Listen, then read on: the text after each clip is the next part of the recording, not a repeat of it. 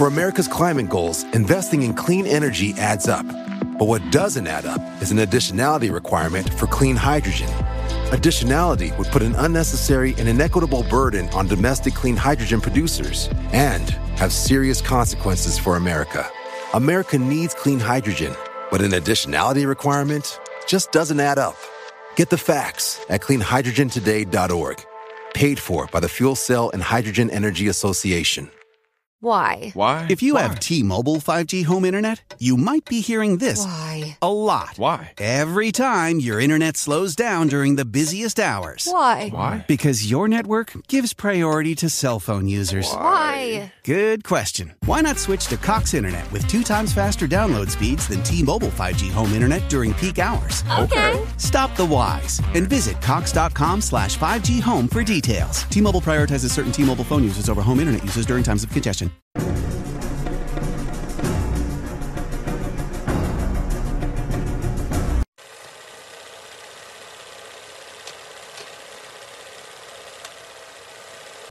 Hola, ¿qué tal amigos? Sean bienvenidos a un capítulo más de Podcast Extra Anormal. Mi nombre es Paco Arias y estoy muy feliz de estar nuevamente en un nuevo capítulo con todos ustedes. Hoy estoy contento porque, bueno, mucha gente que me sigue en Instagram, pues sabrá que hace unos días puse una historia donde le preguntaba, ¿qué le preguntarías a alguien que sea embalsamador de cuerpos, que trabaje en una morgue o que esté básicamente en- con este tipo de ambiente. Pues hoy es el día en el que me acompaña mi amigo Roosevelt. ¿Cómo estás, amigo? ¿Qué tal, Paco? Buenas noches. Bien, bien, aquí estamos. Qué bueno. Bueno, antes que todo, platícanos un poco de ti, sobre todo cuál es tu profesión, porque me estabas diciendo que eres histopatólogo, embalsamador. Así es. Bueno, pues este, mi profesión es histopatólogo y embalsamador, sí. Soy egresado de la Universidad Veracruzana. Estudié en Veracruz, en Boca del Río, en el Instituto de Medicina Forense. Perfecto. Pues la verdad estoy muy contento porque la verdad es que sí traemos un poco de preguntas, no tantas, pero realmente pues unas preguntas que incluso a mí también me causan pues bastante, bastante duda, ¿no? Porque sí, sí. creas o no es un, un trabajo o una función muy, no sé, que creo que alrededor de ellas gira muchas especulaciones, el hecho, por ejemplo, de estar conviviendo constantemente con cuerpos, cuerpos. con personas pues desvividas, por no decir otra palabra, para que no me censuren el video, desvividas, Claro. vamos a poner desvividas, por diferentes causas, ya sea pues accidentales, ya sea pues por naturales y sobre todo, yo creo que las naturales no, ¿verdad? Sí, sí, También. sí, abarca todo. Y pues hasta otras índoles, ¿no? Que, que casi no me gusta mencionar. Las violentas, por así decirlo. Exactamente, ¿no? Violentas. Que creo que por esta zona se ve muchísimo, ¿no? claro, claro. Entonces, estoy muy contento, Rubén, de que estés con Gracias. nosotros. Antes de empezar, pues decirle a toda eh, la familia extra normal que no olvides dejar tu like, compartir con tus amigos y comentar el video para que ayudes a que este pues se- esté pues moviendo más en todas las redes sociales y pueda ser recomendado por la plataforma y nos vaya muy bien. Entonces, vamos a empezar con esta noche de relatos porque también traigo unos relatos muy padres bueno. que algunas personas que también se dediquen a esto me enviaron.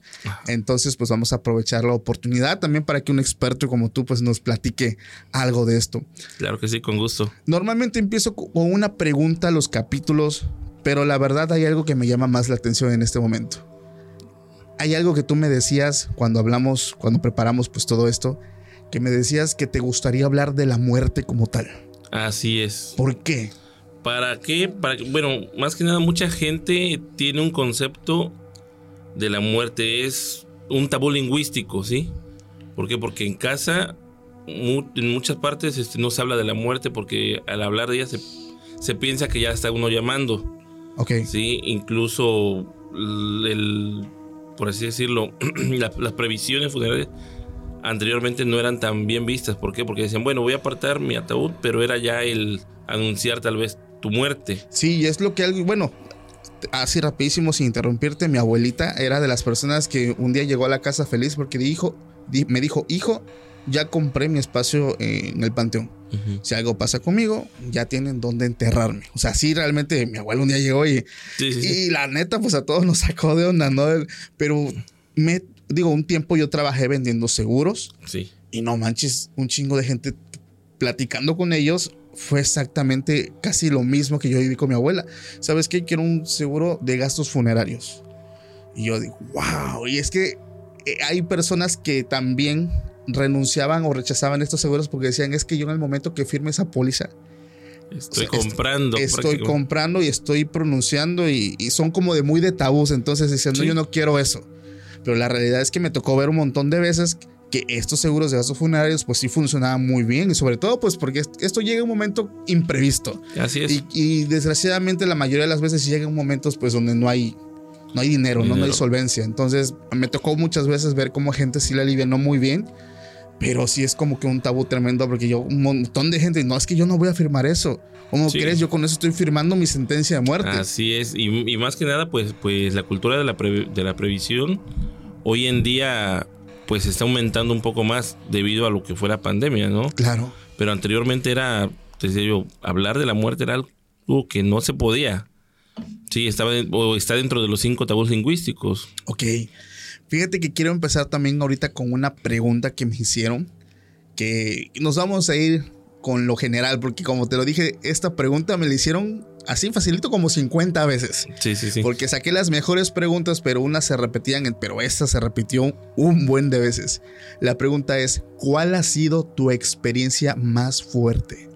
Mi experiencia más fuerte, bueno, pues eh, hablando con, en trabajar con los cuerpos, una historia, pues, que te puedo contar. Adelante. Sí, eh, bueno, yo soy de, de Jalapa, cerca de, de Jalapa, Veracruz. Sí. Sa- eh, salí de la universidad y me fui a trabajar a Jalapa, Veracruz, en una funeraria. Entonces a nosotros nos hablaban para ir a cuando había un accidente, un no sé, una defunción, pues nos Sí. hablaban fuera cual fuera el tipo de, de, de función. Nos hablaban para nosotros ir a pues ofrecer los servicios y a levantar los cuerpos. Entonces pasó una vez que nos hablaron este para ir en una comunidad que se llama Jico.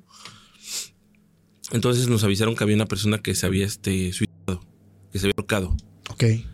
O sea, llegamos, fue, fue este, Ministeriales, CMFO, nosotros, todas, íbamos en, en convoy, por así decirlo. Llegamos a la comunidad preguntando.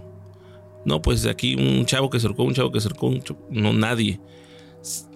Pasó un rato y le preguntamos a un chavo, oye, ¿no sabes por aquí a alguien que se ha ahorcado? Nos dijo, no, pues no, dice, pero vayan más para allá abajo. Dice, igual y ahí puede ser. Ah, ok, perfecto. Llegamos y nada. Bueno, fue una, por así decirlo, una falsa alarma, ¿no? Al otro día nos hablaron. Hay un ahorcado en, en Jico, de nuevo. Bueno, ahí nos ves que vamos otra vez. Pero esta vez sí llegamos al domicilio. Y el que. el ahor- la persona que se había suicidado era el chavo que el día antes le habíamos preguntado. Y Ok. Que casualmente el chavo tenía prácticamente un día que se había suicidado. O sea, cuando se lo encontraron, debería haber estado Por así decirlo. muerto. muerto.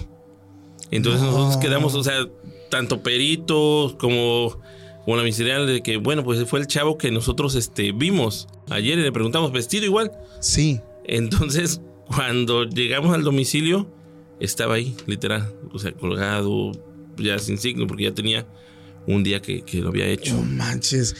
Fíjate que ese, ese tipo de historias las he leído, las he escuchado, Sí, sí, pero sí. escucharlas de alguien que, que es su chamba, pues básicamente eh, el hecho de recoger ese cuerpo, el llevarlo y que me digan, no, pues es que pues el espíritu del, del fallecido me lo topé y él fue el, o sea, el, el- el que básicamente nos dijo más o menos dónde estaba la, Sí, el exactamente. domicilio, básicamente les dijo dónde estaba su cuerpo. Así es, porque No sí nos dio la indicación más o menos de, de por dónde era, Sí. pero nunca lo encontramos. Es más, eh, llegamos a, a pensar que su familia para ese entonces aún no sabía que ya lo había hecho, porque nadie sabía, sino que hasta el otro día fue que confirmaron que había uno y fue que la familia lo había encontrado.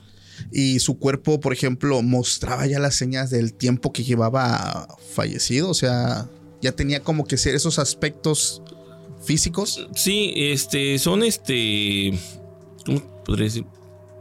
Una rigidez. Ok. presenta ya signos cadavéricos. Sí, que es la rigidez, este, la dilatación de pupilas, todo eso. Entonces ya, ya presentaba cierta rigidez que mostraba una característica de que ya tenía varias horas de haber fallecido. O sea, ya tenía esas, esos, esos signos, ¿no? Muy, Así es. muy conocidos ya pues de un cadáver de, de tanto tiempo. Fíjate que también aquí tengo otra pregunta que me hacen que, que como tú lo decías cuando te dije las preguntas en general, veo que hay muchas preguntas que hacen referencia a niños, a infantes. es. Eh, no sé por qué, pero bueno, una de ellas es que qué ambiente se siente cuando llega el cuerpo de un niño. Bueno, en lo personal, a mí sí me llegan a pegar algunos casos Sí. de, de, este, de funciones de, de niños. Ok. ¿Por qué? Porque como tengo dos hijos, entonces Pega, ¿no? pega, ¿no? Claro. Pega por una. Es por el tipo de, de este, la defunción. Sí. Otra por la edad. Y la otra, pues, por, por ver el sufrimiento también de los padres. Ok. ¿Por qué? Porque tú te reflejas tal vez en ellos, en que no quisieras que te pasara. Entonces, sí, sí, sí, sí es muy, muy, no tan impact, no diría tan impactante, pero sí un poquito de que te llega y te pones a pensar de ¿Qué? que, que- qué pasaría si ese niño o esa niña Fuera tu hijo. fuera mi hijo, ¿no? Entonces, sí, sí, a mí sí me impacta. un Digamos que el ambiente sí se torna más como que más complicado, más un poquito más pesado o, o más melancólico. melancólico diría yo. Sí, ¿verdad? Sí, más melancólico, más. Porque también dentro de esa pregunta me preguntan que cuál ha sido tu experiencia al trabajar con ellos. Porque una es qué sientes y la otra es cuál es tu experiencia ya tratándolos a ellos directamente. Pues, pues mi experiencia, ¿cómo te podría? eh, sería, es este, tranquila, sí, procuro, este, hablarles a la hora de que los estoy embalsamando. ¿Por qué? Porque sí se embalsaman. Sí, muchas veces piensan que, que en un, un bebé, un recién nacido no se embalsama, pero sí se, se puede embalsamar. ¿Te ha tocado? Sí, sí, sí, ya me ha tocado. ¿Cómo es ese proceso? Es un proceso parecido al de los adultos. Te voy a explicar cómo es el adulto. Ok, está adultos. interesante. Pero sí, en, en- en bebés también se hace vía arterial. Ok. Localizamos este, lo que es la arteria aorta que este, y por ahí inyectamos el, el líquido, un líquido que anteriormente era formol. Ok. Hoy en día ya vienen los químicos ya con anticoagulantes, con este formaldehído, Y eso con razón de... para preservar, para retrasar el proceso de la putrefacción. Ok. Sí, entonces sí, este, a la hora de, de- de embalsamar y todo esto, sí, algunas veces les, les hablo, a la hora de vestirlos, a la hora de pasarlos ya al ataúd, ya, pues me despido, por así decirlo, como que me despido de ellos y en este caso siempre un algo personal que yo tengo es pedirles que cuiden a mis hijos desde arriba. O sea, como que pues, son angelitos para mí, ¿no? Claro. Entonces yo siempre eso es lo que digo. De favor, cuida a mis hijos, cuida a mis hijos. En todos los, los infantes que me han tocado. Ok, eh, eh, bueno, en ese caso, algo también que se ha hecho muy popular en redes de personas que tienen este mismo trabajo, esta profesión, es que ellos cuentan que independientemente de la creencia que tú tengas, seas ateo, seas cristiano, seas lo que seas, Sí. si tú le hablas a este cuerpo, este se va a dejar pues vestir, se va a dejar pues básicamente que tú hagas el proceso adecuado, eh, que esa rigidez desaparece, que como que el cuerpo empieza a cooperar pues para que este proceso se lleve con éxito. ¿Esto es cierto? Bueno, mira, viéndolo, lo vamos a ver desde dos puntos, ¿no? Desde el punto científico, el cuerpo, una vez que, fallece, este, comienza el proceso de rigidez, ¿sí? Porque va bajando la temperatura.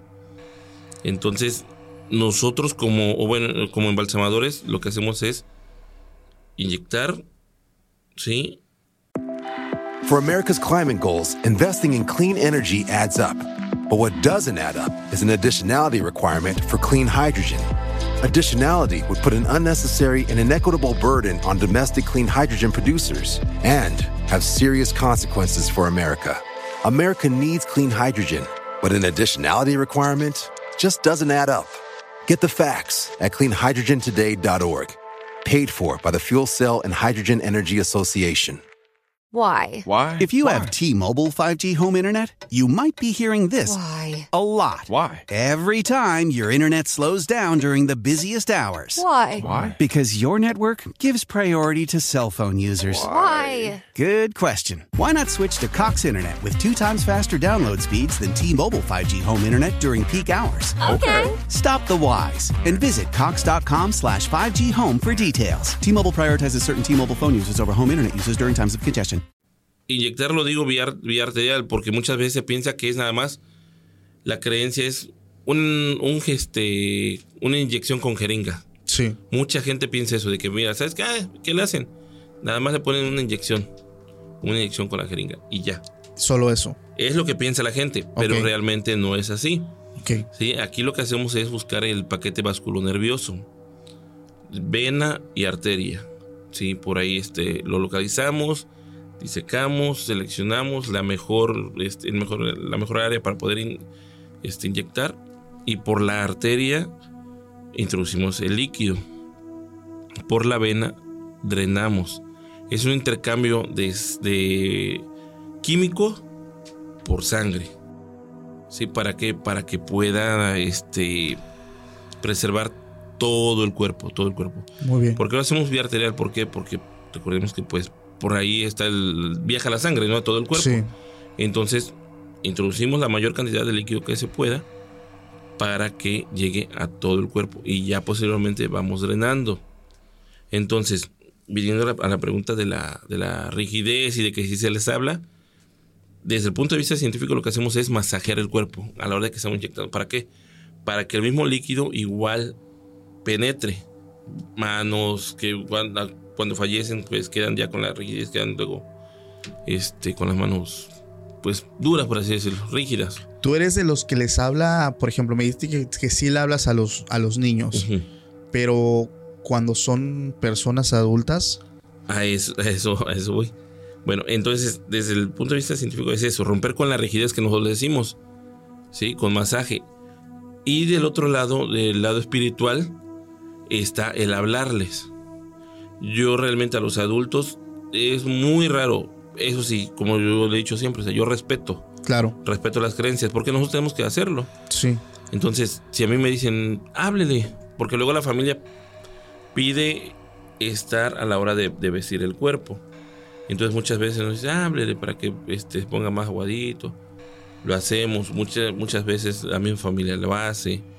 ¿sí? Entonces, tenemos que ser muy, muy, muy respetuosos en ese aspecto. No, no decirles de que no, no le hable porque no se va a poner este aguadito. sí, Si la familia lo hace, adelante, nosotros respetamos y nos piden que, que a la hora que lo estemos vistiendo le hablemos, también lo hacemos. Pero sí, del, esas son las dos partes que, que, este, se trabajan. En cuanto a lo de la rigidez, y si- que tú preguntabas que Ok. si les hablamos o Sí. Ok, también dentro de otras preguntas que aquí la comunidad extranormal nos manda es si tú has eh, escuchado de algún caso o si te ha tocado del famoso síndrome de Lázaro. Síndrome de Lázaro, que es la. Bueno, por, eh, se conoce también como muerte aparente. Sí, ¿sí? Que entra en un estado transitorio donde los niveles, los signos vitales se van a lo mínimo. sí, o sea, realmente es como, es una, es como si estuviera el cuerpo muerto. Así es, así es. Hasta ahorita no, No no, me ha tocado ninguno. Sí, sí tengo entendido que ha pasado. Ok, pero ¿qué pasa en esos, en esos casos? Por ejemplo, bueno, me imagino que la impresión del, del forense, ¿no? Que está ahí y ve que el cabrón se sienta y o, o o abre los ojos o habla, ¿no? O sea, ¿cómo es Pues, eso? pues es que también por eso tien- tienes que certificar, tiene que haber un médico certificante, ¿no? Sí, que realmente certifique que la persona ya falleció. Porque te imaginas que, que se dé ya por, por fallecida la persona. Nos hablan a nosotros como funeraria para llegar, llevarnos el cuerpo y embalsamar. Pero qué tal si a la mera hora de, de estar embalsamando, hacer la incisión, reacciona. reacciona al dolor. Sí, sí, sí. O sea, porque puede que reaccione, ¿no? Ah, el mismo dolor provoca a lo mejor que se active Se active y así es. los nervios, no sé, algo. Así es, entonces sí, este, nosotros por lo, por lo regular siempre pedimos que hay un certificado médico antes de Ok. para que podamos este iniciar el proceso de embalsamamiento. Pero de qué ha pasado, sí ha pasado. Sí ha eso. pasado, sí ha pasado, pero son casos Muy mínimos. uno de mil, si acaso. A la vida, pero es que. No manches, qué trauma para la persona que esté. Pues sí, porque imagínate ver que, que reacciona, No, que reacciona porque está con vida. sí. Sí, porque ya de ahí pues hay las reacciones que, que son los espasmos cadavéricos, que más adelante te, te lo voy a ir diciendo. Sí, porque, bueno, ahorita dentro de eso también te voy a contar una historia que, que tiene que ver con, con esto de eh, las reacciones post-mortem. Es. Este, dentro de este mismo tema, me pregunta la gente si te ha tocado que algún cadáver emita un sonido muy extraño. O sea, no o hay esos movimientos o reflejos que son normales, pero que haya algo fuera de lo normal que a ti te haya pasado. Mm, Algún tipo de sonido, movimiento, reflejo medio raro. Sí, sí, sí, sí, sí me ha pasado. Me ha pasado, pues, incluso me pasó cuando estaba yo estudiando. Ok, ¿Por qué? Porque llegaban ahí los cuerpos y ahí nosotros hacíamos las autopsias. Apoyábamos a los médicos, obviamente. sí. Sí, porque dentro de la carrera, pues también este, nos podemos ser auxiliares de los médicos legistas haciendo las autopsias. Y allá sí, sí nos tocaba luego que llegaban. Fue en la época de, de las muertes violentas y llegaban con sus fa- facciones de, de dolor, tal vez de, algunos de tristeza, algunos iban, este, pues, ¿cómo te podría decir? Con facciones Su última reacción, a Su lo última mejor, reacción, antes de perder la vida. Así es. Y a la hora de, de empezar a hacer autopsia, había veces que hasta soltaban un pequeño como que, como que gritito. Pero no es que realmente griten, sino que guardan aire en el diafragma. Sí, por lo mismo de la impresión o de- del tipo de fallecimiento.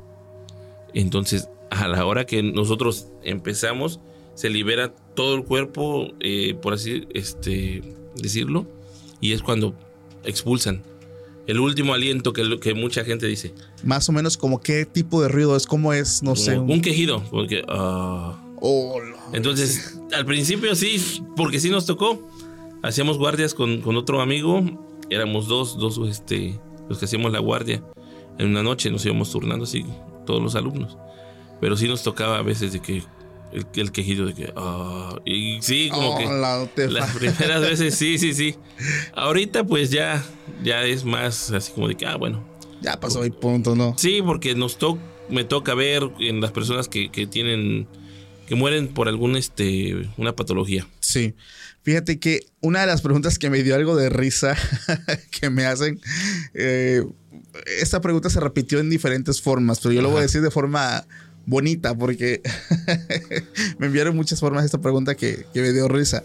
Pero dice, ¿cómo huelen? ¿Cómo huelen? Pues es algo bueno para los que han tenido eh, el pues no, no, no podremos decir la fortuna porque nadie a nadie le gusta La oler experiencia. ¿no? Ajá, para los que han tenido la experiencia de oler a alguna carne putrefacta de un animal, ¿sí? El olor es un poquito más penetrante.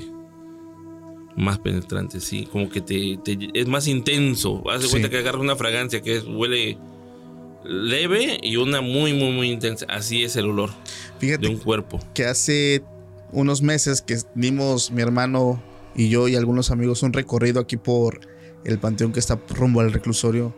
Es- ¿Ves que está el anfiteatro? Sí, Entonces nosotros entramos, me tocó ahí olerlo y no, no manches, oh, no manches, para alguien que no tienes experiencia, yo cuando lo olí, créeme que realmente casi me vomito, o sea, sí pasa. o sea, la persona que iba con nosotros inmediatamente eh, fue extraño porque todavía faltaban unos metros para llegar ahí, este, sin mentirte eran como unos 10, 15 metros todavía, hasta todavía y ya nos desde ahí sentíamos el El tufazo, o sea, Sí.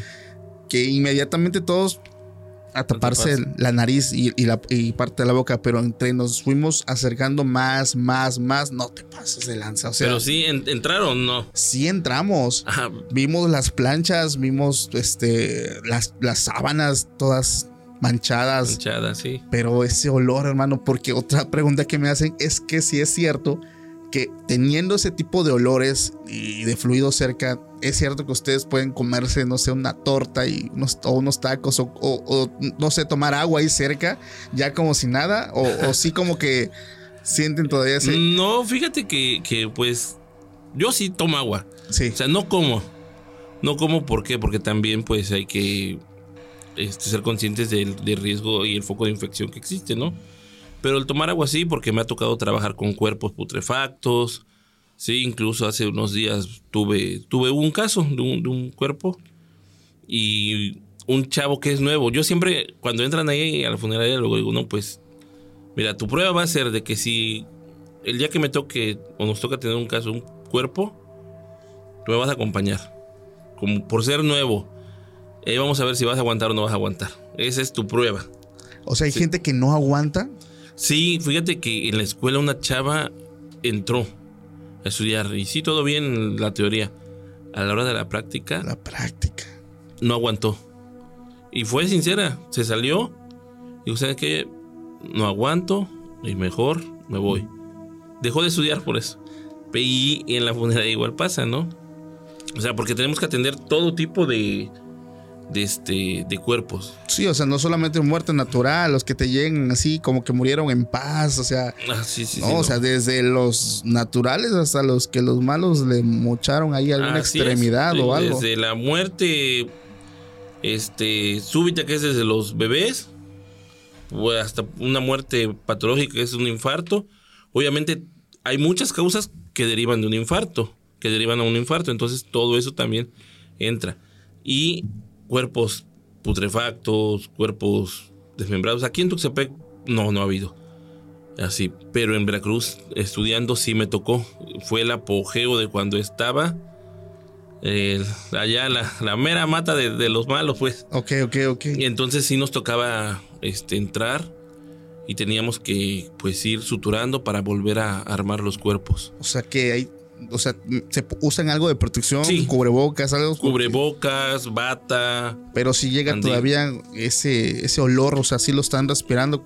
Nosotros nos ponemos dos, dos este, pares de guantes y aún así, después de que te los quitas, te hueles las manos y, y el olor se queda impregnado en las manos, en tu ropa. Ahora aún así con cubrebocas o igual te pones mascarilla, antigases y mira, vas al baño y ahí te acuerdas a veces también. porque no, olor de los sí. gases se te meten, entonces sale el olor a la hora de que vas al baño. No manches. Sí, sí, sí. Wow. Bueno, y esto lleva a otra pregunta que, que tiene que ver con eso, con eso que me estás contando.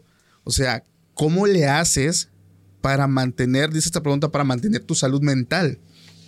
¿Cómo lo hago? Pues Digo, la costumbre o... Sí, no, no es costumbre, sino que la práctica te va haciendo. Porque te digo, o sea, entras, supongamos que si ahorita tuviéramos un cuerpo putrefacto, me hablaran, ¿sabes qué, Sí. Paco? ¿Quieres vivir, este, quieres apoyarme? Vamos. Tú al, al entrar vas a decir, ah, no aguanto, te vas a tapar y vas a querer este, vomitar, no sé. Pero yo que te voy a decir, ¿sabes qué? Aguántate cinco minutos nada más. Después de cinco minutos, tu cerebro se familiariza con el olor. No manches. Sí, entonces ya después de esos cinco minutos tú vas a empezar a, a- a oler. Sí vas a oler, vas a percibir ese olor, pero ya no va a ser tan desagradable para ti. O sea, se Te acostumbra. sí, sí, sí. O sea, el cerebro es tan magnífico que se acostumbra, pues. O sea, el, el olor no. Después ya no pasa nada. Y así va pasando hoy con- conmigo, ¿no? Me, mentalmente estoy bien. O sea, no. No pongo, no me pongo a soñar cosas o a, a ver ni nada. O sea, ¿por qué? Porque voy, hago mi trabajo y de ahí salgo, pues a tomar agua. Sí, cuando termino siempre es comer porque sí, es el desgaste físico que hay. Sí. Entonces, este, a comer después de... Oye, ¿y ha habido algún, algún cadáver que te haya marcado, tal vez no de por vida, pero sí por mucho tiempo, que, que ese recuerdo o, o eso que viste te haya afectado por un buen tiempo? O sea, que no sé, que, que te lo hayas llevado como a tu casa el hecho de pensar en, en eso. Como que, no sé, que haya despertado en ti algún tipo de sensación. Pues sí, sí, sí. Sí. Fue uno, uno que este, su hijo lo tenía así como que abandonado, ¿no? Lo tenía abandonado. Era un niño. No, un señor, un adulto ya. Ah, era un señor. Sí, sí, sí. Pero ya el cuerpo, cuando nosotros lo fuimos a ver, o sea, se ve que el, que el, hijo no lo cuidaba para nada. Ok. Cuando fuimos a ver, el señor tenía ya llagas en, la- en las costillas, cucarachas que ya le entraban y salían. Estando. Estando vivo, o sea, Vivo. Vivo ya se. Ah. ya como- entonces, esa parte sí, como que la recuerdo y sentí como que, pues, molestia hacia el hijo, ¿no? Claro. en la que yo digo, bueno, pues es- espero y algún día no, no me llegue a pasar que me, haga- que me lo hagan a mí ya estando yo viejo, no sé. Sí. O yo no hacerlo a alguien más, porque pues es una parte como que a nadie se la deseas. Claro. Entonces sí es algo así como que... O, o sea, ya mostraba signos de crueldad, me puedo decir. así es. O sea, es que no manches. Imagínate que ya tener insectos, animales viviendo, entrando a tu cuerpo. Oh, pobrecito, no manches. Sí, sí, sí. Y al final pues el, el hijo lo... Se dedicaba a la malandrejada y ahí lo, lo agarraron y... También tiempo no- después, me imagino. Sí, tiempo después. No manches. Ah, qué, qué- qué triste. Ese sí se me, se me quedó así como de que Te marcó. me marcó por, por la crueldad, pues, ¿no? Claro. Que en la que lo tenía. Y bueno, ya con esto finalizamos la etapa de preguntas, Roosevelt. Algo que tú me decías muchísimo es este que este trabajo realmente es un trabajo que muy pocas personas como que conocen eh, esa labor que se hace, porque tú me decías, es que hay cuerpos que me llegan con tantas señas, que tienen un rostro, no sé, de mucho espanto, de mucho miedo, y mi chamba, pues es entregarles algo que les dé paz, un rostro que les dé paz. ¿Cómo es eso? Bueno, pues aquí este, lo que nosotros hacemos es, una vez que, que nosotros nos hablan, vamos a los domicilios, al hospital. Sí, ahí digo, las, las facciones dicen a veces mucho en los cadáveres de la forma en la que fallecieron. Sí, una, unas facciones de dolor, tal vez de tristeza. Entonces lo que nosotros hacemos es, este, primero es en- embalsamar el cuerpo, ¿no?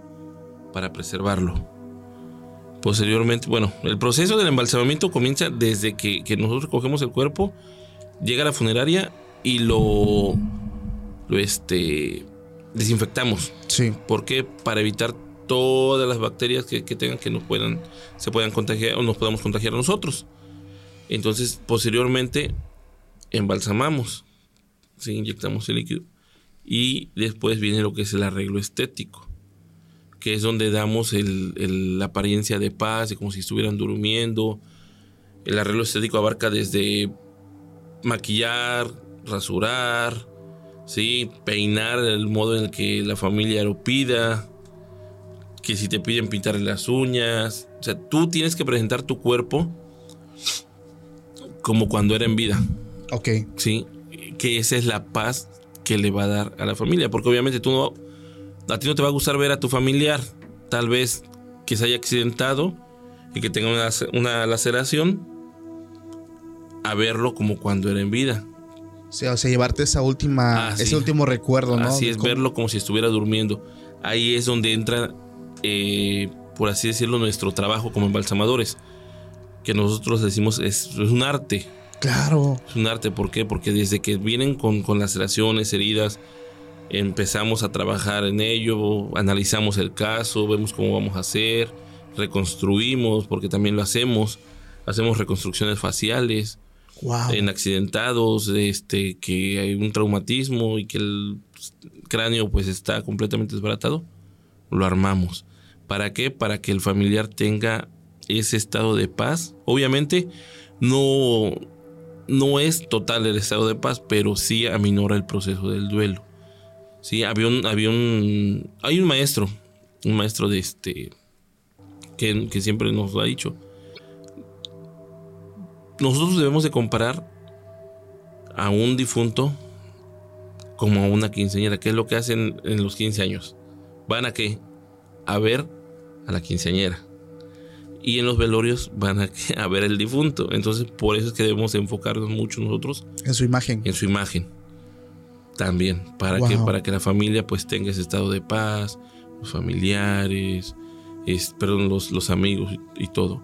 No se lleven esa última imagen, La última impresión. la última impresión, que Así sea una es. impresión, pues vaya, que, que les ayude también yo creo que a sanar pues ese, ese estado, ¿no? Así, a minorar el proceso del duelo. Claro, ah, su vida.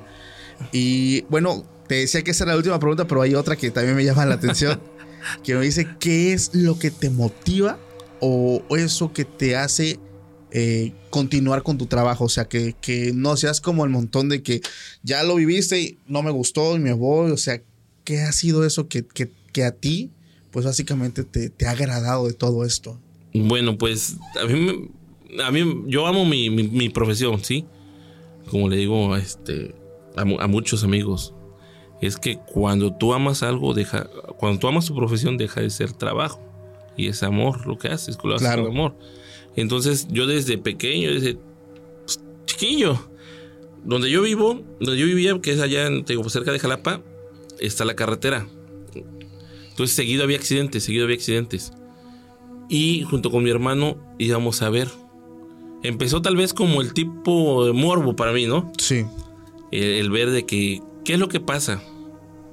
O ver de qué falleció. Nos tocó ver infinidad de accidentes desde gente que este tenían que sacarla de entre los fierros, sí, gente que quedaba pues al borde y ahí mismo moría, batidos, batidos, este acribillados. también. Entonces, siempre veíamos el proceso. Y, pero a mí me- siempre me quedó lo de que, qué pasa después de. O sea, ya lo, ya lo levantó el forense. Ahora se lo llevan. Sé que le hacen la autopsia. Que antes decíamos, ah, es que los van a abrir, les van a sacar los órganos. Ah, también ahí es esa. Una de, de los mitos que ya vamos a hablar. Que mucha ver. gente piensa. O sea, Entonces- ¿eso no se hace? Mm, bueno, regresando a la, a la- a la que de que por qué, te digo, me quedaba esa duda de que qué hacían después. Ok. Entonces me puse a investigar, investigar, investigar. Para esto yo iba a la secundaria cuando empecé. Dejé de estudiar un tiempo, de ahí volví a enfocar y fue que este le dije a, a mi novia que hoy es ya mi esposa que yo quería estudiar para preparar a los cuerpos. Yo decía, yo quiero estudiar para preparar los cuerpos. ¿Por Wow. qué? Porque me llama la atención el saber. Había un difunto luego cerca de ahí y llegaba la, la funeraria a embalsamarlo y yo trataba de ver lo más que podía para Sí. ver qué era. Entonces ya después tuve la fortuna de entrar y de aquí hasta la fecha, o sea, siempre, siempre haciéndolo con amor eh, y siempre, ¿por qué? Porque For America's climate goals, investing in clean energy adds up. But what doesn't add up is an additionality requirement for clean hydrogen.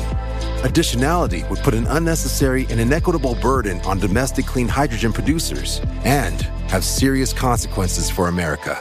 America needs clean hydrogen, but an additionality requirement just doesn't add up. Get the facts at cleanhydrogentoday.org. Paid for by the Fuel Cell and Hydrogen Energy Association. How powerful is Cox Internet? So powerful that one day, your daughter will be able to simulate a soccer match against some of the world's best players right from your backyard. Get gig speeds powered by fiber from Cox. It's internet built for tomorrow, today. Internet delivered through Cox's hybrid fiber coax network. Speeds vary and are not guaranteed. Cox terms and other restrictions apply. los dejo con un estado de paz, así por así decirlo, porque así quisiera que el día de mañana, cuando le toque a mi familia y yo no esté, Alguien, alguien lo haga y le haga es- eso mismo, ¿sí? Que lo deje en un estado de paz, que tanto a mi familia como a mí nos Le- reconforte verlo.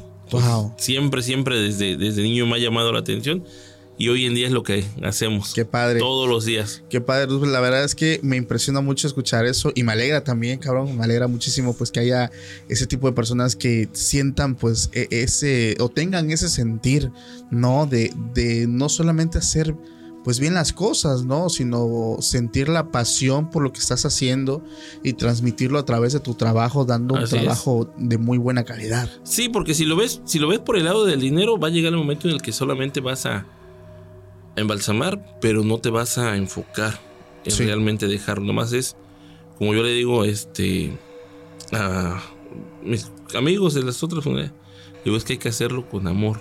Porque si lo ves por cantidad, no. Esta, esta profesión es muy, muy hermosa, pero velas desde ese punto, desde la profesión, porque si te vas por el dinero, mejor no, Ni no te dediques, sí, sí, sí. Sí, porque, Porque muchos, hoy en día, el embalsamamiento tuvo un auge, sí, mucho, mucho, mucho. Pero muchos se van por el dinero. ¿Y cuánto me vas a pagar por embalsamar? ¿Y qué tan redituable es? Y, o sea, aquí es hacerlo por amor, porque te gusta. Obviamente, la retribución que viene por eso, pues también es buena, ¿no? sí, pero- digamos que está arriba del estándar del salario normal. O sea, sin manejar cantidades. Depende, depende, depende. ok. Depende de la- las funerarias, ¿sí? Ah, ok, es dependiendo de las funerarias. y la, y la cantidad que, que- que paguen por embalsamar un cuerpo. Hay funerarias que pagan por turnos, otras que pagan por cuerpo. En este caso a mí me pagan por cuerpo. Y he conocido otras que pagan nada más por turnos. O sea, supongamos que tu turno es de 12 horas y te van, no sé, un ejemplo, tal vez, en tu turno te vamos a pagar 500 pesos. Pero no importa si tienes uno, dos, tres, cuatro, cinco, diez cuerpos. La cantidad de chamba es la misma. La misma, o sea, ¿por qué? Porque están pagando por turno. ok. Entonces, y hay otras que te pagan por cuerpo. Creo que es mejor, ¿no? Así es. Pero también existe ya mucha demanda que, que te van, van bajando, van bajando, van bajando la, el, este, la comisión, por así decirlo. Ah, o sea que cuando ya, la mayoría, cuando ya hay muchos cuerpos, como que dicen, Muchas funerarias, más que nada. ajá, muchas funerarias, ah, te bajo 100 pesitos de, o te bajo 200. Sí, los embalsamadores muchas veces dicen, ¿sabes qué? Mira, si ese embalsamador te cobra, no sé, mil pesos, yo te voy a cobrar 800. Ah, ok. Sí, existe la. ¿Cómo se podemos decir?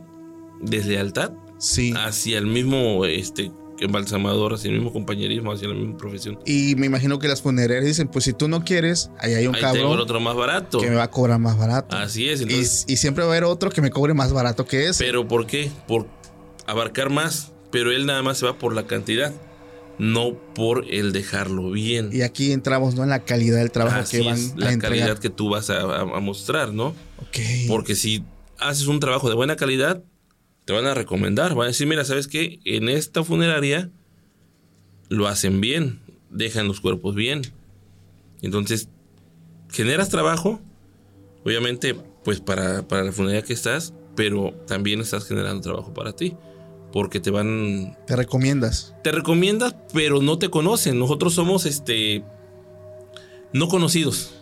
Sí, porque, o sea, recomendan, pero a la A funeraria. la funeraria. no a ti. Sí, sí, sí. Nosotros somos los no conocidos de esta parte. Claro. Sí, porque dices, ah, bueno, lo, lo embalsamaron.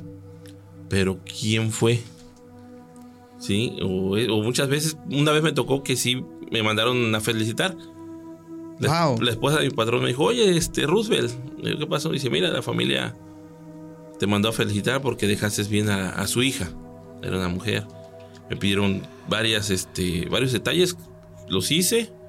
Imagino que lo, Labial, maquillaje, labial, formarle un fleco. las uñas. Uña- Sí, sí, sí. Entonces, este, les gustó y me mandaron a felicitar. Cosa que a mí me llenó de orgullo, ¿no? Porque, Claro. ah, bueno, entonces quiere decir que estoy haciendo bien mi trabajo.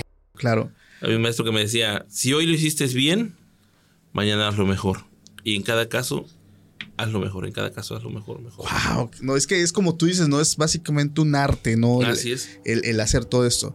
Bueno, amigos, con eso terminamos la parte de preguntas. Vamos a entrar a la parte que a muchos nos gusta, la parte de historias de terror, de anécdotas, de vivencias, porque yo también te traigo algunas. Sí, sí, sí. Quiero empezar con una. A ver. Esta persona me dice, Paco, fíjate que en el 2014 yo entré a trabajar como guardia de seguridad en un hospital, pero una parte de este lugar tenían eh, un anfiteatro. Entonces mi chamba pues básicamente era eh, dar unos rondines, o sea, yo estaba en el turno nocturno y parte del área que me toca vigilar es el área del anfiteatro, la morgue. Sí, sí. Entonces dice, era mi primera vez eh, trabajando en lugares así. Siempre yo estaba en bancos o estaba de guardia en tiendas, pero nunca, jamás me había tocado estar pues cuidando ese tipo de sitios. Dice que ya sentía una sensación extraña, no sé, pues por todo lo que implica y lo que ya hablamos. Y dice que una ocasión, pues era ya de madrugada y le tocaba pues dar un rondín por el, la morgue. La ¿no? morgue. Entonces dicen que eran las 4 de la mañana y había un cuerpo que, lo, que había llegado hace poco tiempo.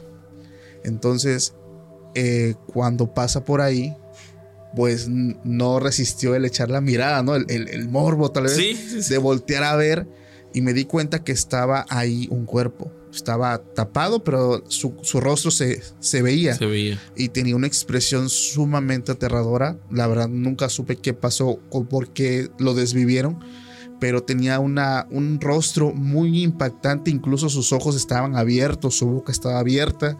Y lo peor es que algo había que yo sentía que caminaba, pero que me seguía con la mirada. Entonces, eso a mí me, me, me, me- pues una me hizo sentir extraño, me incomodó y claro que también me espantó.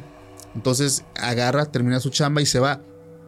Al poquito rato que le toca también volver a pasar, viene lo que le impactó más. Porque entonces pasa y este ya se había destapado y nadie había entrado. O sea, te hablo de que tenía la sábana en el cuello, En el cuello. la sábana ya estaba Abajo. abajo, el cuerpo estaba totalmente destapado.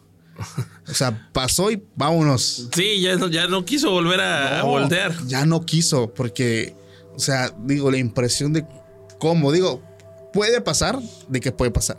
Sí, sí, sí. O sea, eso no es como que algo como, ay, fantasma, ¿no? O, o él se lo quitó. Pero digo, a lo mejor la impresión de alguien que no tiene, pues, que no este- está acostumbrado a estar en este ambiente o en este lugar como, como era el chavo que dices, ¿no? Que tal vez del banco lo pasaron a- al hospital, pero pues estuvo tuvo que pasar por la morgue. Pues, y, y sí, mucha, mucha gente eso sí pasa, que, que se quiten la sábana o algo. no, fíjate, pues, en lo personal a mí no, no, nunca me ha pasado.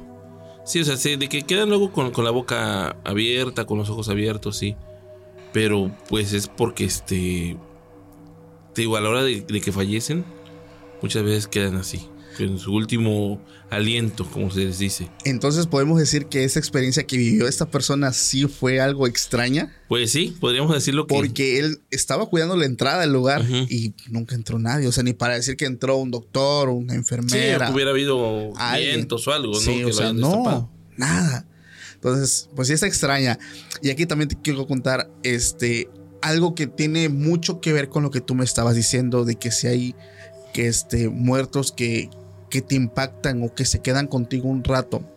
Esta persona también trabaja como embalsamador, es una mujer, es embalsamadora y me dice que a ella le tocó un caso muy triste que la verdad yo también cuando lo leí, ah, digo, tengo tengo un hijo, ¿no? Claro, claro. Y, y te pega. Todos cuando- tenemos sentimientos, ¿sí? Claro. Por, por mucho que digamos de que, que no, o sea, soy de sangre fría, no. No, o sea, te pega. Y sobre todo por cómo se dan las cosas. Porque, bueno, ella me cuenta que esto pasó cuando ella empezó. eh, tenía 20 años. Entonces dice que una de sus peores experiencias pasó cuando llega el cuerpo de un pequeño de 5 años. O sea, estaba, estaba Sí, pequeño. pequeñito. Y este, pues había perdido la vida en una situación de violencia. Entonces ellos empiezan, como tú sabes, a iniciar el proceso. Y en ese momento, este cadáver empezó a emitir sonidos. Dice que es normal, pues los reflejos post-mortem, como te lo decía Así es. pero que este sonido que hacía se lograba entender, o sea, no decía palabras, pero se lograban como que entender que de- decía como que se balbuceaba como mamá, mamá, como que decía mamá. Sí, sí, sí. Entonces, pues a ella le causó muchísima tristeza escuchar eso, pero lo peor y lo que a mí me partió el corazón fue que ella, después de que termina todo ese proceso y lee el expediente y, y lee cómo, cómo fue que pasó con el niño, fue a causa de su mamá. Lo- O sea, su mamá murió a manos de su propia madre. Entonces, me, ah, me tocó también un caso. ¿Sí? Así con un infante, pero por los padres, los dos. ah, eran el papá y mamá. Sí, drogadictos. Cuéntanos, Bueno, ahí te va. sin, sin decir nombres, claro. No, no, no, no, no, obviamente no. Pues, Sí. No, fue en, en- en Jalapa. Ok, Pues este, resulta que, que el, el bebé, como era un bebé, no tenía ni mucho, de brazos. Meses. Seis- sí, meses. No, no tenía ni el año, recuerdo. Que este. Pues la mamá y el papá drogadictos. Se ve que en su estado de, de alucines. Este. Mataron al bebé. Cuando reaccionaron. Lo fueron a tirar al basurero. Ah, su vida. Entonces, la- los vecinos empezaron a cuestionar de que el por qué no estaba el bebé con ella. A lo que ella le dijo, no, pues vino mi hermana, se lo llevó, pero tanto tiempo pasó, o sea, tanto tiempo me refiero a semanas, ¿no? Que nada, nada, no lo veían, sino que un día fue la hermana y le preguntaron si realmente ella se había llevado Al bebé. Sí. Y dijo y que no. dijo que no, pues fue tanta la presión que, que, o sea, demandaron y todo, y fue tanta la presión que ejercieron en, en la fiscalía que terminaron por confesar que lo habían ido a tirar al, al basurero. Los llevaron donde estaba y todo, y sí, efectivamente estaba. Fue uno también de los casos que, que me marcó, pues. O sea, ¿te tocó atender ese bebé? Lo hicimos porque pidieron apoyo al, al municipio al que este, no, pertenecían. Por lo mismo de que pues no, no tenían dinero. Los padres pues se dedicaban a, a- Claro. a drogarse, trabajar para drogarse y eso. Entonces fue uno de los casos que también más que- me, me dio coraje pues, ¿no? Claro. Igual a, todos, todos los que no supieron, manches. todos los que la fiscalía y todo eso, o sea, fue el coraje de como decir que bueno, pues ¿por qué vienen o por qué traen a la luz a niños que realmente no van a, Claro. Fue un caso que también me, me impactó así, en bebés, pues. Dime que hubo un final feliz y que esa gente. Sí, sí, sí, sí. Ah, Eh, vaya. Estuvo, bueno, o me imagino todavía sigue. Porque sí, este, un agente del Ministerio Público eh, dijo que pues iba a caer todo el peso de la ley. de la ley contra ellos, porque pues por andar, ahora sí que drogándose, Claro. hicieron lo que hicieron. No manches, qué crueldad tan. Sí. Ah, la vida, pinche. Hasta te lo juro que lo escuché y, y no manches de risa de nervios y de impotencia de. Sí, es impotencia, gente, no porque son, casos que, que te tocan que, vives día a día. O sea, no, no, no todo ya se ve, pero hay muchos casos que a veces te pueden dejar marcados, ¿no? Sí. Entonces, Pasó igual como, como esta seguidora. Wow, no, no, qué, qué triste. Ah, su vida. Esta persona también me dice algo que no sé si tú lo has escuchado. a ver. Él me dice: nunca le robes nada a un muerto. Dentro de las creencias está de que si le robas te vienen a, a- a visitar, ¿no? En la noche, en tus sueños y eso. Nosotros, este, cuando nos entregan los cuerpos, pues ya nos entregan sin pertenencias, a veces que un anillo, eso, pero lo que hacemos es, ¿sabe qué? Se regresa, aquí está, o mire, trae un anillo, trae un arete, se lo quitamos, se lo dejamos, y es eso. Hay prácticas donde, bueno, hay lugares donde sí hacen esas prácticas, ¿no? ¿Por qué te digo esto? Porque tú dijiste, sí, a veces se cuenta que el muerto te visita y esto, pero lo que le pasó es poco. O sea, que te visiten es poco. Porque esta persona me dice que él entró a trabajar en una morgue. Eh, dice que entró junto con otra persona.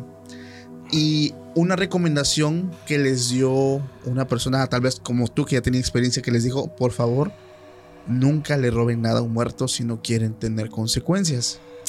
Y pues las dos personas pues hicieron como, ah, ok, o sea, estaba buena la recomendación. Sino que dice que los dos pues eran nuevos, eran Ujú. dos, dos hombres. Y una vez, una madrugada, les tocó recibir el cuerpo de una persona, de un chavo como de 26 años, que andaba en malos pasos, vamos a ponerlo sí. así. Entonces esta persona traía anillo, tenía una pulsera, pero lo que más les llamó la atención no fue el anillo, sino fue una pulsera que era de puro oro y estaba gruesa, o sea, realmente, vaya, o sea, tenía mucho valor. Llamativa, ¿no? Sí. Entonces, esta persona me dice, Paco, cuando pasan estos casos, al familiar se le entregan todo en una bolsita y, y todo, ¿no? El caso es que llega este cuerpo y este compañero me dice, vete a comer. Este, yo, yo le voy avanzando. Pues va. Dice que pues el último que vio fue el cuerpo y tenía la pulsera, ¿no? Regresa de su comida, el otro ya se iba, ya el cuerpo ya estaba iniciado, pero pues se dio cuenta que las pertenencias ya se las había quitado, las había dejado en una bolsa, ¿no? Para entregárselas al familiar. Entonces dice, pues me entra la curiosidad ir a ver la bolsa, estaba el anillo, sí, estaba su cartera, su, su identificación, pero La cadena ya. la cadena, la pulsera no estaba. Dice, pues, bueno, o sea, yo dice, bueno, no dije nada, dice. Pero después como que sentí, no sé, algo y sí le dije pues al compañero que, que nos estaba capacitando, le dije, oye, fíjate que fulanito se llevó la, la pulsera. Pulsera. Y él solo me dijo, déjalo. Yo les di una advertencia y solito, dice, solito se va a arrepentir. Pues va, pasa el tiempo, dice él que pasaron como dos semanas y su compañero dejó de ir a trabajar. Dejó de trabajar, dejó de trabajar. Y pues es algo hasta cierto punto normal porque dice que mucha gente entraba y luego los cambiaban, cambiaban de jefes o, o no sé, o sea, y había mucha rotación. Sino que una madrugada, él ya teniendo otro compañero nuevo, llega a un cuerpo. Y al momento de que ellos lo ven, era su compañero. Y se fija en la mano izquierda, Y yo. llevaba la pulsera que le había robado. Ajá. Se acerca la persona, el, el compañero viejo se acercó porque también se dio cuenta que era el compañero que trabajó en algún momento con ellos. Le agarra el hombro y le dice, te dije que no le robes nada a un muerto. Quítasela y, guárdala. Vamos a entregársela al familiar que es, Al que era. al que era. Wow, o sea, yo cuando me quedé así dije, esto es posible. Bueno, digo, digo, no sé, puede haber sido coincidencia, no lo sé. Pero mucha gente realmente hace mucho énfasis en eso, o sea, de que no le... Sí, no, no, no robarle, ¿no? Que porque, o sea, como te digo, que dicen que se te, se te aparecen tus sueños o que te, lo- como dicen, ¿no? El- te va a venir a jalar los pies. Sí, sí, sí. Entonces, No manches. Bueno, antes de continuar con esta última historia, ¿alguna que tú nos quieras contar de las que... alguna, pues, podríamos decirlo así como que Crónica es una muerte anunciada, ¿no? Ok, De un chavo igual, un chavo que, que este, fue a visitar a su abuelita. Igual un caso que me tocó atender allá en, Jalapa. o sea, fue a visitar a su Sí. abuelita después de... No, no, no, antes. Ok, Sí, o sea, como que fue. El chavo tenía problemas con la familia, con sus padres. Pero a su abuelita le fue a, a decir que el día de su cumpleaños le iba a dar el mejor regalo de toda su vida. wow. O sea, como que. ¿Sabes qué, abuelita? Tu cumple es pasado mañana. Ese día yo te voy a dar el mejor regalo de toda tu vida, ¿sale? Ok. ¿Cuál fue el mejor regalo que supuestamente le dio? Que se suicidó. La abuelita, créeme que, que llegó y le empezó a gritar de que por qué él- era ese el regalo, que ella no quería ese regalo, que de haber sabido que lo iba a hacer, que mejor le hubiera dicho que no. O sea, pero es que eso no fue regalo, es como si fuera un tipo de venganza. Pues mm, podemos decirlo que así como un tipo de... Sí, o sea, diciendo, me trataste bien mal o... No, pero eso". resulta que con la abuelita sí, o sea, con la abuelita, la abuelita era la abuelita consentidora Ok, os digamos que el maltrato era con de parte de los de padres. sus padres. Sí, y él como que se fue a despedir. Para, pero, o sea, la abuelita decía, es que, ¿por qué me fuiste a decir que iba a ser el mejor regalo de mi vida? Sí, sí, No sabías que te ibas a suicidar. No, no, qué cruel, o sea, qué crueldad. Imagínate, Sí. pobrecita señora, igual se pudo haber pues ido al otro mundo de la impresión, De ¿no? la impresión, así es, porque pues prácticamente ya la, la gente adulta está más, ex- Más expuesta. más expuesta a un infarto. No manches. Pues sí, nos ha, nos ha tocado, bueno, me ha tocado algunas, vivir algunas este, Experiencias. experiencias que sea, son de, por así decirlo, como de crónicas de una muerte anunciada, ¿no? Claro. Y algunas otras de, de que este, como la de Jico, que te digo que pasó. Y experiencia paranormal, por ejemplo, la, la- la que me contaste del joven que, que anunció que ya estaba muerto. Eso, para mí eso es paranormal. Pues, Al 100%, pero alguna otra paranormal con la que queramos cerrar este capítulo. Pues hay un perro, hay un perro que se aparece. Que ¿En supuest- dónde? Rumbo a. Bueno, la gente que es de por aquí de la zona de, de la cuenca, yendo de aquí de Tuxtepec hacia Playa Vicente, hay una parte que se llama, un pueblo que se llama Betania. Sí, sí lo vi. Entonces subes para llegar a San Felipe la Peña. Y unas curvas. Ahí se aparece un perro. Perro entre café y negro. Pero se aparece como a eso de las 2, 3 de la mañana. tú vas en tu coche, ¿no? Sí. Y este, se te aparece, se te atraviesa y se escucha como si lo atropellaras, porque se escucha el golpe tal cual. Ok. Entonces lo que, lo que haces es pararte para ver, una, revisar tu coche, Sí, claro. que no vaya a estar dañado, y dos, ver qué era, porque se ve como un perro. Buscas, buscas, y no hay nada. Y no nada más es una persona. O sea, tú lo cuentas con, con gente que, que ha viajado para allá y para acá. Y, ah, sí, sí es cierto, ese perro sí se aparece. Sí se aparece. No manches, o sea que mucha gente ya ha tenido ese, Es esa experiencia. Entonces, como que así es. No sé si sea. Muchos dicen que puede ser un nahual o que realmente es un algo paranormal que se te aparece por ahí. Wow, ¿Y es grande el perro? Sí, pues vendría siendo como los que son este ¿Grandanés? por ahí así más o menos. Sí, no, pues sí son grandes. Son grandes. Entonces, o sea, se escucha. El ¿Cómo, madrazo. cómo, cómo- ajá, cómo pegas? Te paras. Pero ya cuando este revisas, pues tu camioneta está, tu carro está bien. Sí. y buscas el perro y no hay nada. Pero esta pasa como eso de las 2, 3, 4 de la mañana. Sí, Digo porque extraño. nosotros andamos pues de noche, en la madrugada. No nada más damos este, atendemos los servicios aquí en Tuxtepec, ¿sí? Sí, o sea, si les hablas de tal lugar, tienes que ir. Sí, si nos hablan de Jalapa de Díaz, de San Pedro, de, de este Lombardo. Oye, y, y estos lugares que son más como rancherías, pueblos, allá se dan mucho los macheteados. También. ¿Te han tocado esos? Sí, sí, sí, he tenido pues machateados, ejecutados, No manches. ahogados, Ah, la- de todo. ¿Algún cuerpo ha dejado como que esa vibra, no sé, pesada en el lugar donde estás trabajando? Pues como experiencia propia, yo no la siento, pero sí mi patrón dice que, que sí le recomendaron poner este ¿Un altar? un altar. Esa era una pregunta que me habían dicho. Nada más que se me estaba barriendo. Porque una, una persona que dice, Paco, soy funer trabajo en una funeraria, pero en las que me ha tocado estar hay un altar. Entonces, ¿será que también allá? Pues a él, a él le recomendaron ponerlo que por lo mismo de que como este llegan ahora sí que muchos casos violentos. Entonces sí le, le han recomendado poner el altar para las malas vibras, por así decirlo. Ok. De que aparecen o que luego, no sé, las, las creencias de los nahuales que pueden andar rondando por ahí.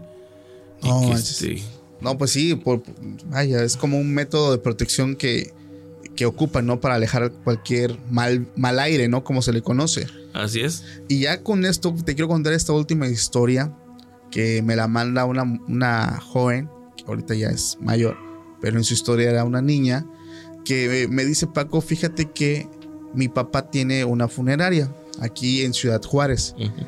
Es un edificio de dos pisos. La funeraria está en la parte de abajo y en la parte de arriba está nuestra casa. Entonces me dice que para ella era muy normal pues ver muchas cosas de las que ya estuvimos hablando Sí. y que un día eh, ella tenía aproximadamente ocho años, ¿no? Incluso eh, su papá la, la, la, como dice, le involucraba mucho en todo eso porque me decía que pues que algún día eso iba a ser mío y pues como que buscaba involucrar a la niña, ¿no? Así es. Entonces, pues ella me dice, pues ya para mí era muy normal ver los ataúdes, ver cómo llegaban algunos cuerpos. y Sí, eso. se familiariza. o Sí, sea, uno se siendo familiariza. niña, imagínate. Entonces me dice que en una ocasión ella estaba con su papá en una parte de la oficina, en la parte de abajo, y su papá salió un momento a atender una llamada, que le hicieron un poquito larga la llamada. Entonces dice, yo vi que por la puerta principal estaba un niño paradito, eh, como de mi edad, y empezamos a jugar. Dice, entonces, pues yo dije de ser algún niño de algún cliente de mi Mm, papá sí. y empezamos a jugar. La verdad es que el niño me cayó muy bien. Era un niño muy, muy divertido, muy juguetón, muy amable y empezamos a jugar a las atrapadas. De un momento a otro ese niño me dijo, ya me tengo que ir.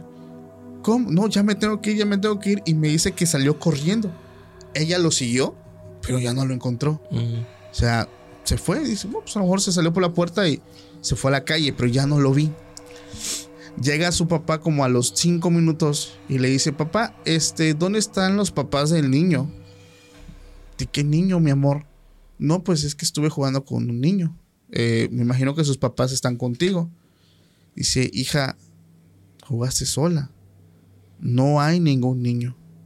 El único niño que, está aquí es uno que llegó en la mañana, que de hecho ahorita estaba hablando con sus familiares. Eh, es un cuerpo que tenemos allá adentro. La niña no lo había visto. Cuando la niña vio el cuerpo, se dio cuenta que era el cuerpo el- del niño con el que había estado jugando.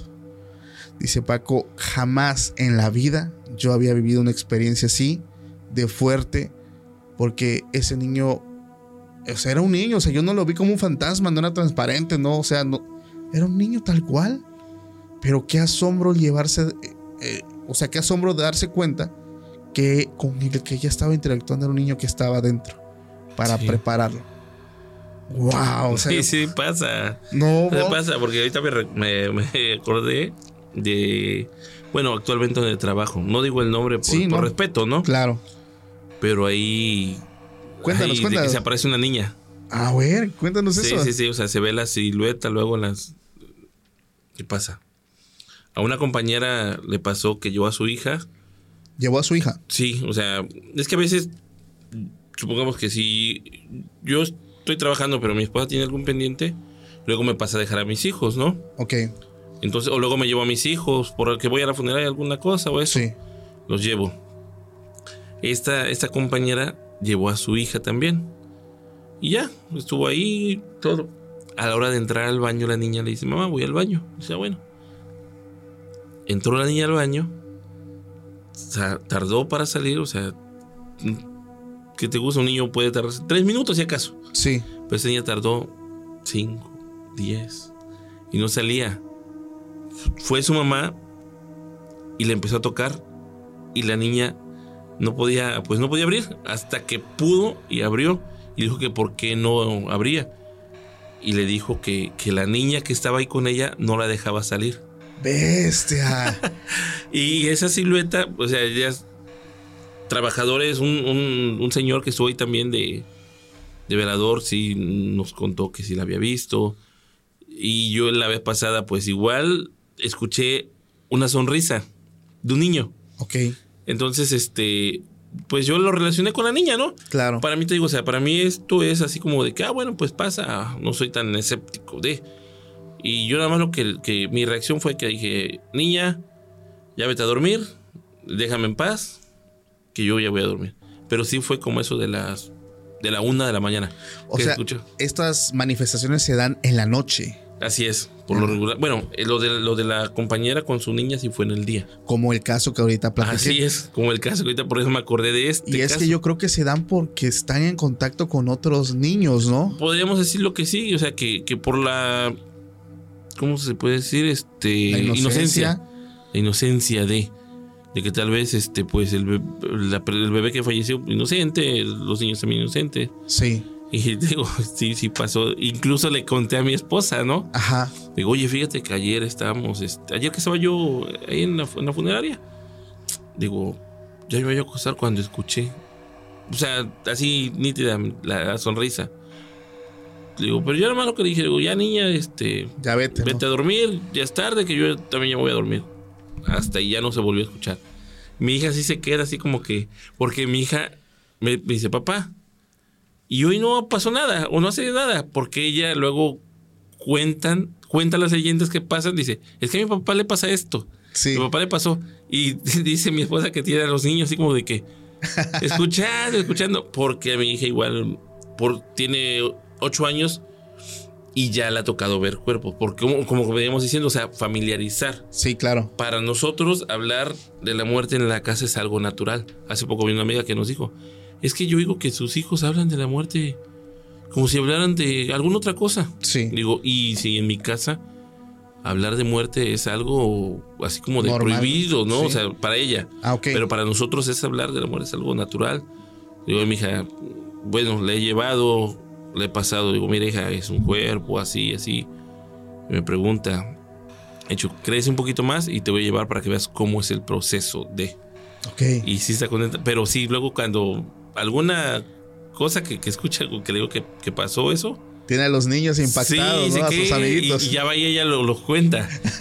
Es que ella lo reproduce, pero como que lo adapta, ¿no? Claro. Y ya se queda así pensando. Wow.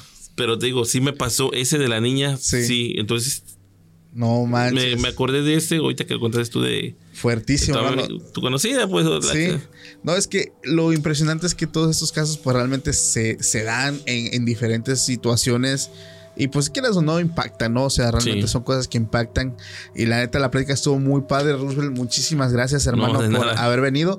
A toda la gente que nos está viendo, si el video te gustó, te pido que des likes, que nos sigas, que nos califiques con cinco estrellas en Spotify también para que ayudes el proyecto y pues para que nosotros igual sigamos pues trabajando y trayéndote el mejor contenido todos los días. La verdad, el, capítulo estuvo bastante bueno, amigo. Muchísimas gracias por No, haber venido. nada. A toda la gente les mando pues toda la buena vibra, todas las bendiciones y nos vemos Igual próximamente. preguntas que tengan que te las escriban y las podemos responder incluso ahí por el. Sí, también, claro tus- que sí. Ahí las vamos a estar respondiendo. cómo no. Muchísimas gracias a todos. Nos vemos en la próxima. Bye. For America's climate goals, investing in clean energy adds up. But what doesn't add up is an additionality requirement for clean hydrogen. Additionality would put an unnecessary and inequitable burden on domestic clean hydrogen producers and have serious consequences for America. America needs clean hydrogen, but an additionality requirement just doesn't add up. Get the facts at cleanhydrogentoday.org. Paid for by the Fuel Cell and Hydrogen Energy Association. How powerful is Cox Internet? So powerful that one day, your daughter will be able to simulate a soccer match against some of the world's best players right from your backyard. Get gig speeds powered by fiber from Cox. It's internet built for tomorrow, today. Internet delivered through Cox's hybrid fiber coax network. Speeds vary and are not guaranteed. Cox terms and other restrictions apply.